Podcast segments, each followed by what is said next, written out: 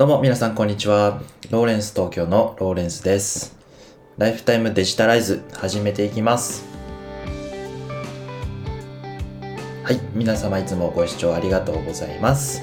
えこのポッドキャストではデジタルなものに魅力や親しみを感じ、毎日をもっと楽しくデジタライズをコンセプトに最新のニュースや書籍、コンテンツのことについて僕なりの考えを配信させていただきまして、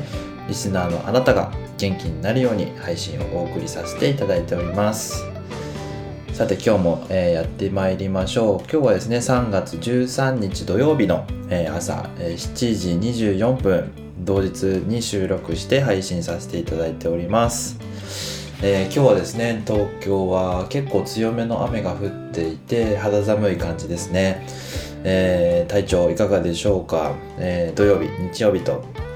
えーゆっくりできる方もいらっしゃるかと思いますけども体調には気をつけてあの元気にしていきましょう。そして今日の、えー話題はですねビジネスインサイダーというあのニュース記事の方から、えーまたね Notion というですねあのタスク管理アプリの記事が出ていましたので、えー、と 10X さんというあのベンチャー企業の方の、えー実際の使用例みたいなものを参考にしつつ、えー、Notion がどんな風に活用されているのかっていうのを紹介させていただいてこう便利なアプリの使い方のイメージがこう具体的に湧いてで皆様の生活がもっと便利になるような使い方が、えーイメージできればなということで紹介させていただきます。まずあのおさらいとして Notion とはどういうものかっていうのをですねあのブログの記事にもまとめておきましたが、えーまあ簡単に言うとあの便利なタスク管理アプリプラスウェブページみたいなあの階層構造にもできたり有料プランに入ると、えーまあ、今回この後紹介する企業の、えーまあ、マニュアルみたいなデータベース機能みたいなものを持たせてあのお客さんにこうページを共有したりですとか、まあ、あのすごく便利な機能が一元化されて入っているアプリそんなイメージになります。で今日ビジネスインサイダーの記事の中で 10X という会社のベンチャー企業のニュース記事が出てるんですけどもネットスーパーの垂直立ち上げサービスっていうのをあの事業としてやっていらっしゃいます、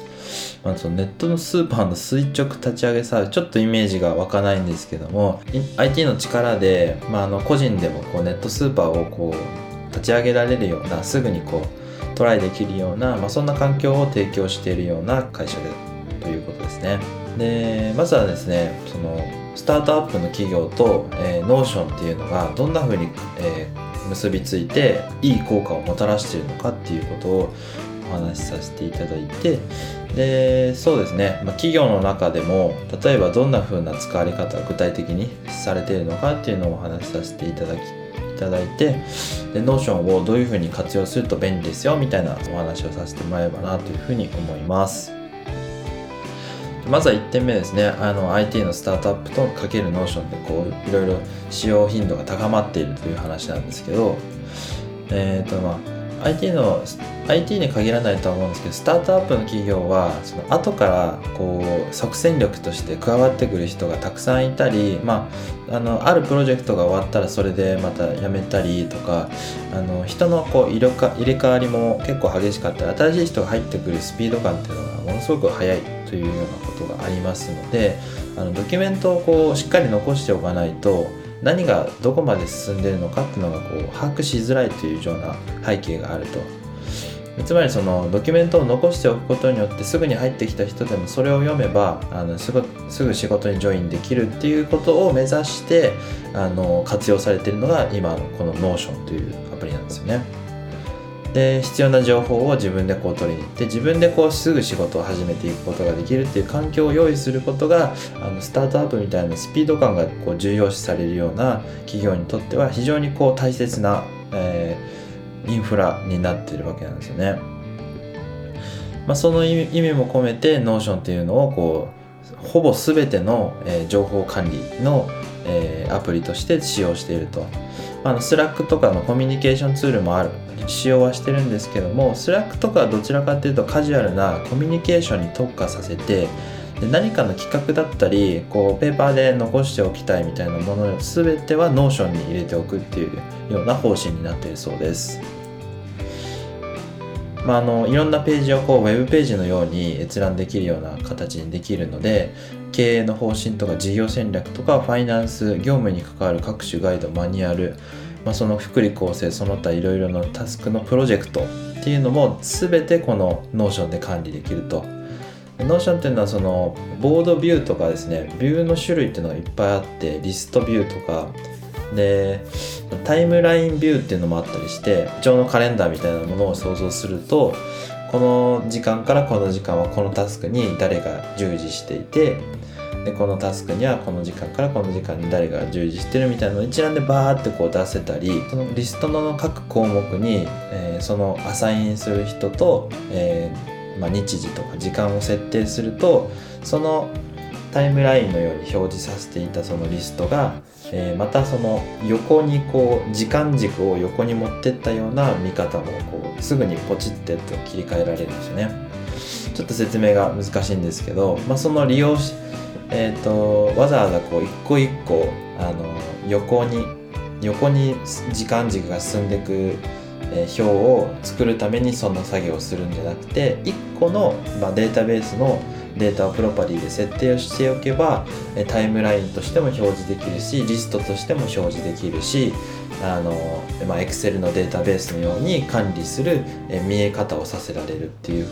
こんないろんな使い方があるので非常にこうスピード感を持ってその時々に応じた表示のさせ方ができるということなんですよね。非常に便利であの使っているとで無料プランで今のお話ししたそういう機能は使えるんですけど有料プランになると例えばあるページのうん何て言うんですかねエディットできるかできないかとか共有させても共有した相手方にしか表示させないページとかそういうこう切り分けができたりしてあの非常に便利で有料プランだといろんな人のアサインにあの参加して担当する仕事をこう持たせられたりとかでワークスペースをこう共有させてもらったりとか、まあ、そのいろんなすごくあの便利な機能がたくさんあります、ま、今後はですねあの日本の、えー、まだですね英語と韓国語にしか対応してないのでちょっと使いにくいなっていう人も結構多いみたいなんですよね。というのもあの英語の説明だとよくわかんないっていう人も結構多いみたいなんでなのであの今後はですね日本語に対応していくんじゃないかっていうの方が言われていて開発者の方が昔京都に住んでたことがあるらしくてで日本法人っていうのも立ち上げさせされているみたいなのであの、まあ、2021年中には日本語に対応してでもっと使いやすくなるんじゃないかっていうようなお話がされておりました。えー、今日はですね Notion という、まあ、便利なアプリが実際にスタートアップでどういうふうな使われ方がしているのかっていうのをビジネスインサイダーの記事からお話しさせていただきました。まあ、あの少しこう言葉で説明すると分かりにくい部分もあったかと思いますのであの概要欄にブログ記事を貼っておきましたので是非ご参考にしていただけたらありがたいです。この番組ではデジタルのものに魅力や親しみを感じていきましょうということで、えいろいろなニュースから、えお話をさせていただいております、え参考になれば非常にありがたいです。それではですねまた明日も聴いていただければなというふうに思います。ライフタイムデジタライズでした。それではまた。バイバイ。